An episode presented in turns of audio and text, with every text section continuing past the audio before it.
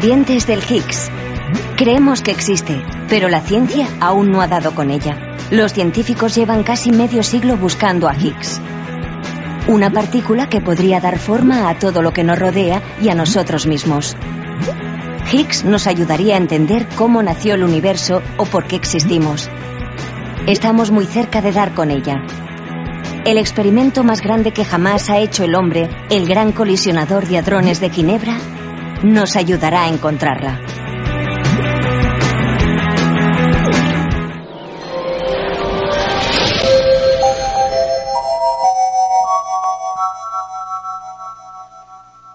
Todo lo que ocurre, desde lo más grande a lo más pequeño, ocurre necesariamente. Una reflexión del filósofo alemán Arthur Schopenhauer.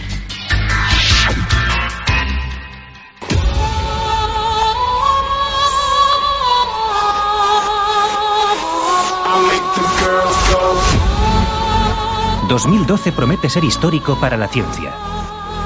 Estamos al borde de uno de los mayores descubrimientos científicos de todos los tiempos. En algún momento, a lo largo de este año, los físicos esperan declarar oficialmente descubierta la partícula de Higgs. El Higgs es la partícula más buscada de la historia la protagonista de la misión científica más cara de la humanidad. Durante más de 40 años ha burlado a los físicos, pero ellos han construido la máquina más poderosa para cazarla, el gran colisionador de hadrones. La razón. Sin ella, el universo sería un lugar muy distinto al que conocemos. El problema es que la partícula de Higgs no puede detectarse en condiciones normales. Para encontrarla, los científicos necesitan viajar hasta el mismísimo Big Bang, cuando se creó todo. Dar con esta partícula forma parte de una búsqueda mucho más ambiciosa. Descubrir cómo surgió el universo, cómo funciona y por qué existimos. Encontrar la partícula de Higgs es una misión épica guiada por la misma idea que inspiró los infinitos dibujos de Escher.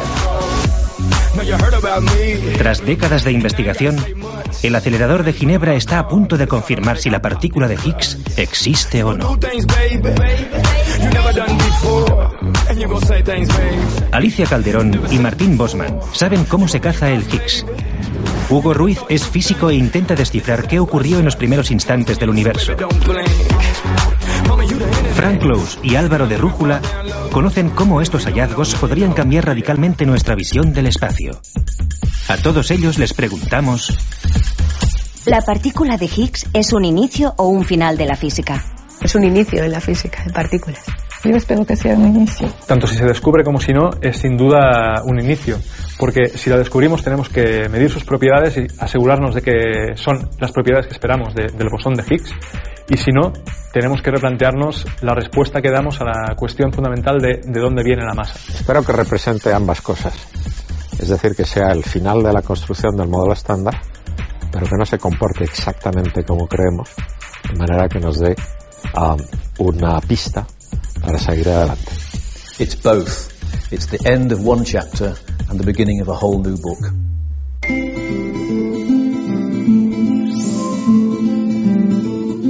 Pensamos en nuestra realidad cotidiana como un mundo lleno de cosas, edificios, árboles, automóviles, personas. Sin embargo, alrededor de estos objetos hay algo igual de importante, pero mucho más misterioso. El espacio en el que todo esto existe. Te pido que amablemente te vayas de la habitación. Me voy yo también. Cierro todas las puertas, todas las ventanas herméticamente. Saco todo el gas que hay, toda la atmósfera, todo el aire que hay en una habitación hasta que no quede nada, nada, nada, nada, nada. Enfrío las paredes al cero absoluto para que no irradien y le pongo una coraza alrededor para que no pueda penetrar nada. Lo que acabo de fabricar es un pedazo de vacío. Quien piense que en este vacío no hay nada se equivoca. Sorprendentemente el vacío es algo, una sustancia con características ocultas, pero tan reales como todas las cosas que vemos en nuestra vida cotidiana. Creemos que hay otro campo que permea el vacío, que lo llena de manera uniforme y que no le podemos quitar, que se llama el campo de Higgs.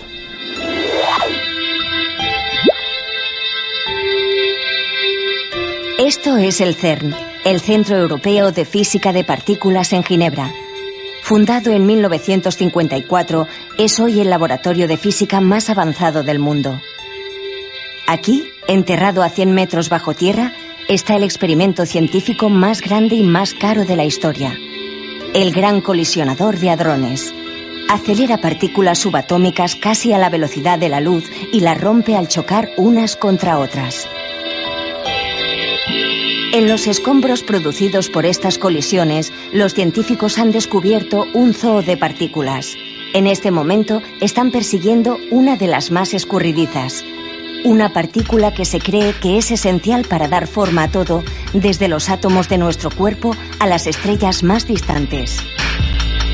Si encontramos esta partícula, se redefinirá para siempre nuestra visión del espacio, y los científicos están convencidos de que van a dar con ella en cualquier momento a lo largo de este año.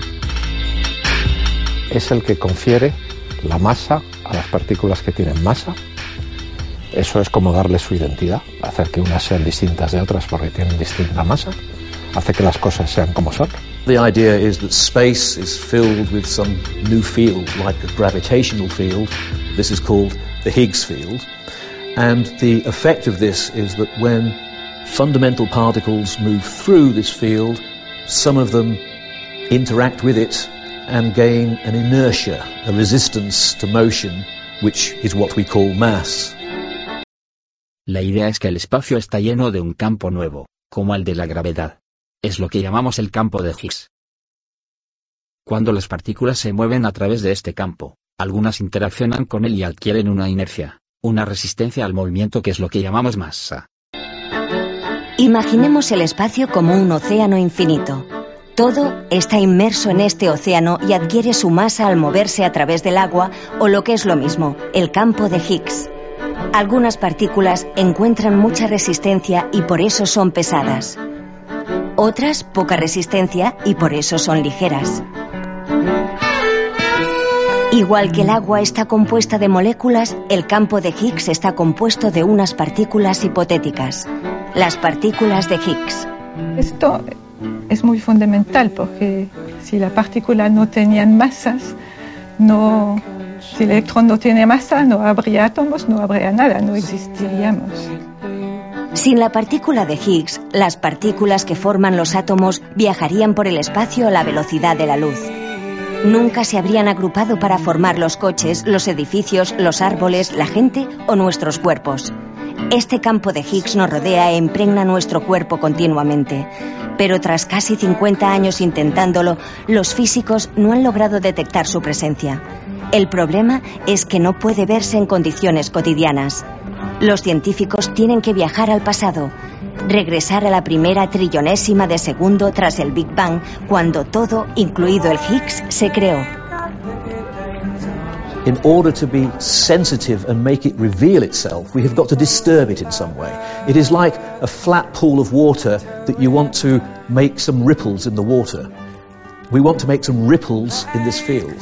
Those ripples are what we call Higgs bosons. The ripples can be produced if you have enough energy focused in a particle experiment, and the LHC has been designed in part to be able to reproduce those conditions.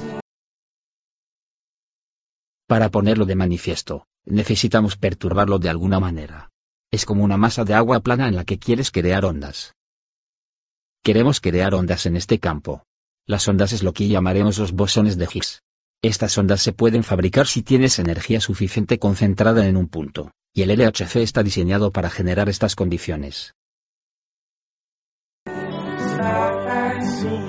La técnica para deducir la existencia del Higgs es tan violenta como ambiciosa. Dentro del acelerador, físicos e ingenieros han fabricado el mayor vacío del universo, y están utilizando la energía de las colisiones para sacudirlo. Si el campo de Higgs está ahí, esperan hacerlo vibrar y fabricar los bosones.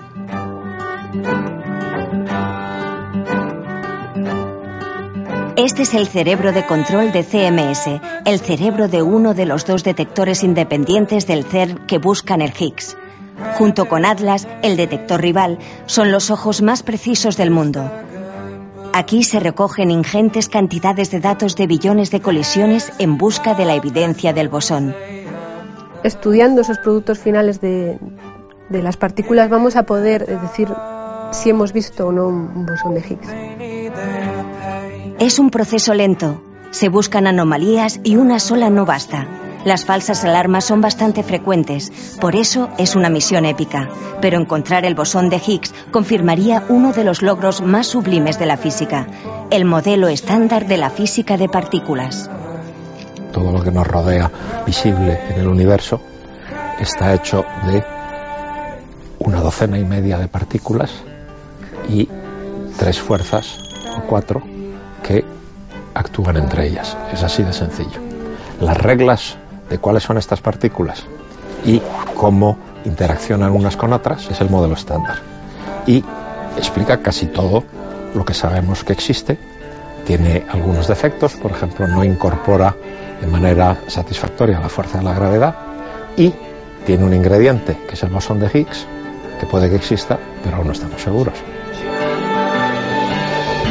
El Higgs, lo que convierte la materia en cosas que podemos tocar, es la única partícula descrita por el modelo estándar que los físicos no han logrado detectar. Por ello, su búsqueda es una obsesión. Si damos con él, la teoría estará a salvo. Si no, habrá que repensar a nivel fundamental cómo se construye el universo en su conjunto.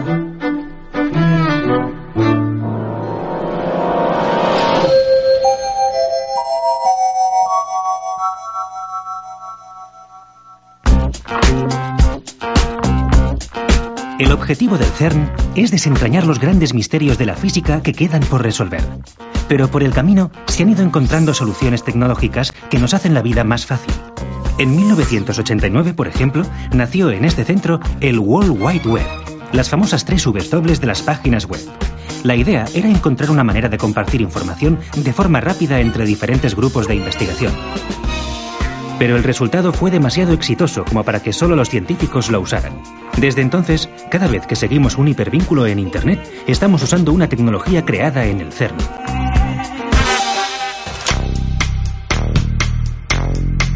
Los protones que recorren el acelerador de partículas del CERN viajan casi a la velocidad de la luz. Llegan a dar más de 11.000 vueltas por segundo durante unas 10 horas seguidas. Así que al final del día, los protones del LHC viajan el equivalente a ir y volver a Neptuno. A semejante velocidad, estos protones tienen una energía muy elevada, así que se toman todas las precauciones para que no se desvíen. Un haz de protones tiene muy pocas partículas, pero desarrolla una energía similar a la de un tren viajando a alta velocidad. Si toda esa energía se convirtiera en calor, se podría fundir media tonelada de cobre.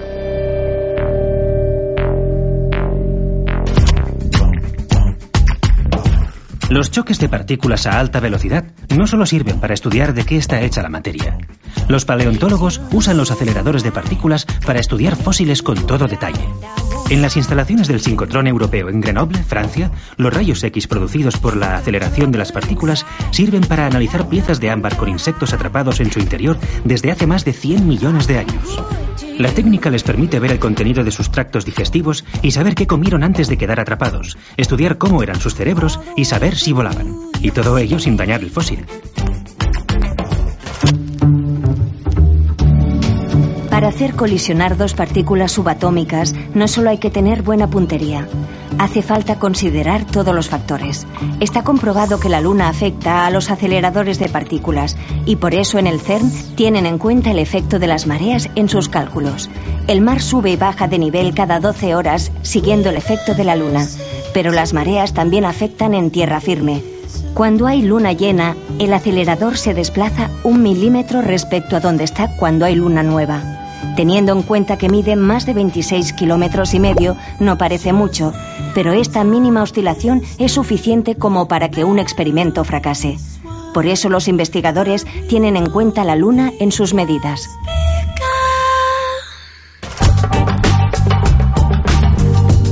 Los aceleradores de partículas también mueren. El 30 de septiembre se cerró el Tevatron, un colisionador construido en 1983 en Estados Unidos. Murió al ponerse en marcha el LHC, el gran colisionador de hadrones del CERN, un acelerador mucho más grande y potente. En el Tevatron se detectaron partículas de las que hasta entonces solo se intuía su existencia, como el quark cima y el neutrino tauónico. Algo parecido promete el LHC con la hipotética partícula de Higgs. De hecho, gran parte de la tecnología desarrollada en el Tevatron se usa hoy en su hermano mayor, el LHC.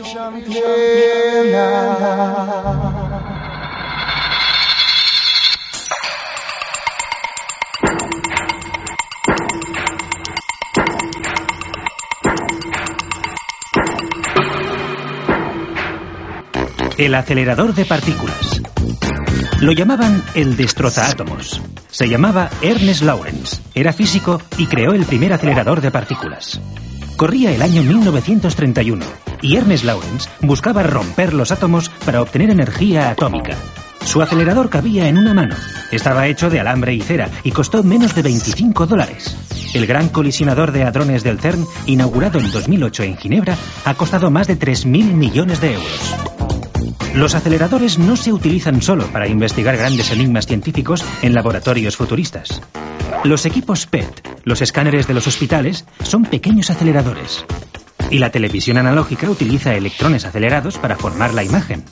En el gran colisionador, la energía aplicada al electrón es millones de veces mayor, y eso le convierte en el acelerador más potente de la historia.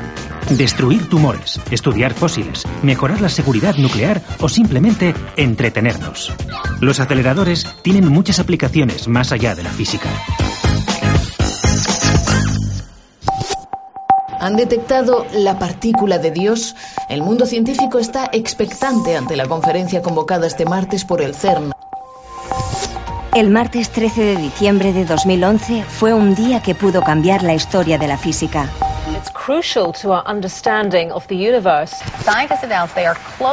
A las 2 de la tarde, los científicos del CERN se reunieron para poner en común los datos sobre el Higgs que los dos detectores habían recogido y analizado durante el año 2011. Los datos del detector CMS de Alicia y los datos del detector Atlas de Martín. Era el ambiente de los grandes días del CERN. Los físicos de Atlas sabíamos cuáles eran nuestros resultados pero no sabíamos lo que tenían CMS y al revés. Así que todos queríamos estar allí en el auditorio del, del CERN, donde se iba a hacer las presentaciones para verlo de primera mano. Yo fui antes de las 11 y estaba ya casi en la última fila del auditorio, pero conseguí estar allí. La caza del Higgs se ha basado en que la masa podría tener la partícula en gigaelectronvoltios, la unidad equivalente a los kilos que emplean los físicos para medir la masa de objetos tan pequeños como las partículas subatómicas. Lo que sabemos es dónde no está el bosón de Higgs. Sabemos, eh, hemos descartado eh, las masas que el bosón de Higgs no va a tener y lo que hemos hecho ha sido restringir eh, por primera vez a un rango muy pequeño de masas, eh, donde la masa que puede tener el bosón de Higgs. En esta ventana todavía abierta hemos visto algún exceso de, sucesos eh, que podría indicar que estamos viendo el bosón de Higgs. Con los datos de 2011, los científicos no pueden confirmar si el Higgs existe o no. Solo que si es real, se esconde entre 115 y 127 gigaelectronvoltios. Esta es la zona más difícil en la que buscar, porque aquí puede camuflarse mejor entre la maraña de partículas que se forman en las colisiones. Pero esto no desanima a los cazadores del Higgs finales del 2012 esperamos que la cantidad de datos acumulados sea tal que podamos decir con certeza si existe o no el, el bosón de Higgs. En 1964, Peter Higgs teorizó la existencia de la escurridiza partícula.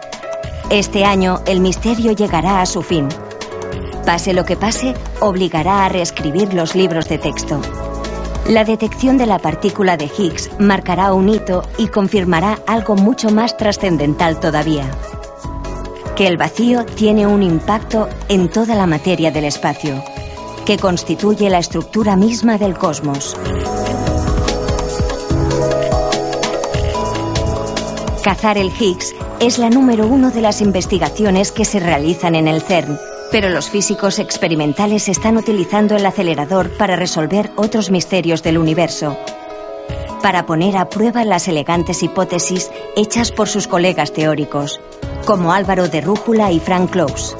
Historically, it has seemed to be the case that beautiful mathematics does seem to describe the universe as we know it.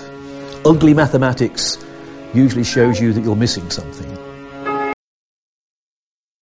Históricamente, las matemáticas bellas describen el universo tal y como lo conocemos.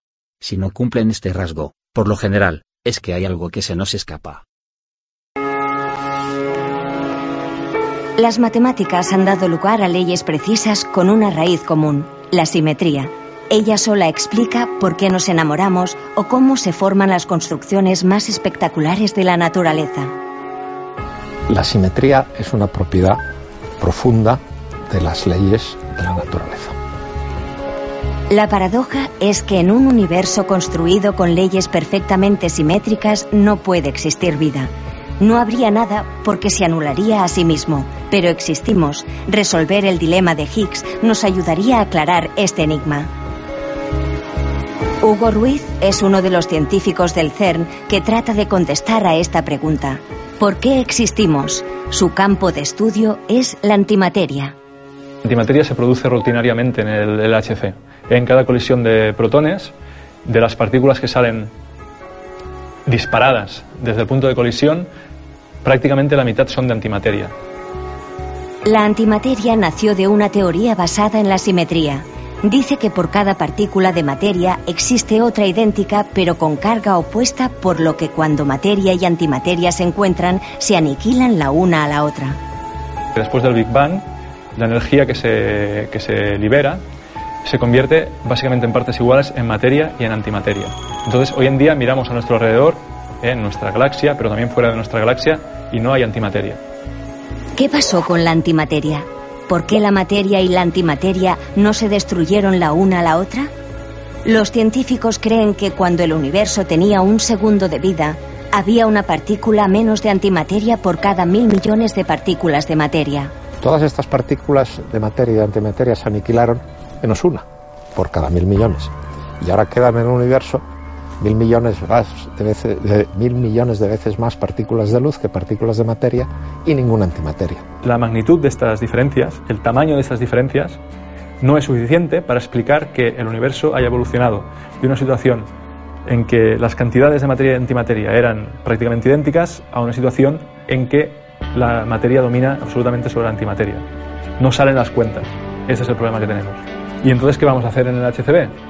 Pues lo que vamos a hacer es estudiar estas diferencias en situaciones, en partículas que no se habían estudiado hasta ahora, con el objetivo de encontrar discrepancias, por fin, entre nuestra teoría y la realidad. Mientras intentamos resolver el enigma, una cosa está clara. Estamos aquí por culpa de una simetría que se rompió. Comprender cómo se produjo esta ruptura es entender qué permitió la existencia de la partícula de Higgs y cómo le dio masa a todo fabricando la realidad que vemos cada día. La simetría es lo que une los principales interrogantes actuales de la física. The symmetry of the mathematics says there is no mass. The real world says there is mass. And the mathematical mechanism which starts from the symmetric theory and makes contact with the real world by introducing mass is the idea that has led to what we call the search of the Higgs boson. La simetría matemática dice que no hay masa, pero en el mundo real sí hay masa. El mecanismo que parte de la teoría simétrica y contacta con el mundo real, introduciendo la masa, es la idea que ha llevado a la búsqueda del bosón de Higgs. En un campo de girasoles, a medida que el día avanza, todas las flores se mueven en sincronía hacia el sol. Es un ejemplo de perfecta simetría. Los físicos creen que instantes después del Big Bang existió la simetría más perfecta posible, cuando todas las fuerzas de la naturaleza estaban fusionadas en una sola. A medida que el universo se enfrió, esta simetría se rompió dando lugar al mundo que nos rodea. Recomponiendo los fragmentos, se esperan encontrar las pistas para saber cómo nació el universo. Se han diseñado teorías que explican qué pudo haber pasado y el acelerador del CERN dictará sentencia. Will there be questions that are beyond science to answer? Certainly, because the nature of scientific exploration is a bit like trying to find where the rainbow ends. You, know, you travel a large distance towards it and it moves away from you. But along the way, you see a lot of things that you didn't anticipate beforehand. So the nature of scientific advance is discovering what the next level of questions are. ¿Habrá preguntas que queden fuera del alcance de la ciencia? Por supuesto, porque la naturaleza de la exploración científica es como intentar atrapar el arco iris. Alcanzas grandes distancias y él se aleja de ti, pero por el camino has descubierto cosas que no sabías que existían. La esencia del progreso científico es descubrir cuál es el siguiente nivel de preguntas. El viaje con el gran colisionador de hadrones acaba de empezar. Tal vez confirme algunas de nuestras ideas demostrando lo poderosa que puede ser la imaginación humana. Pero podría ser que la naturaleza sea mucho más creativa que nuestras mentes. La incógnita hace que el viaje sea una aventura mucho más fascinante si cabe.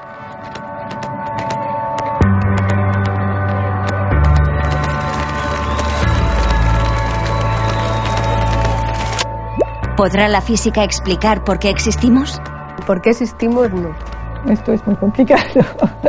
No. La vida es un fenómeno tan complejo que nunca lo podremos estudiar a partir de las leyes fundamentales de la física. Yo creo que eso ya está explicado.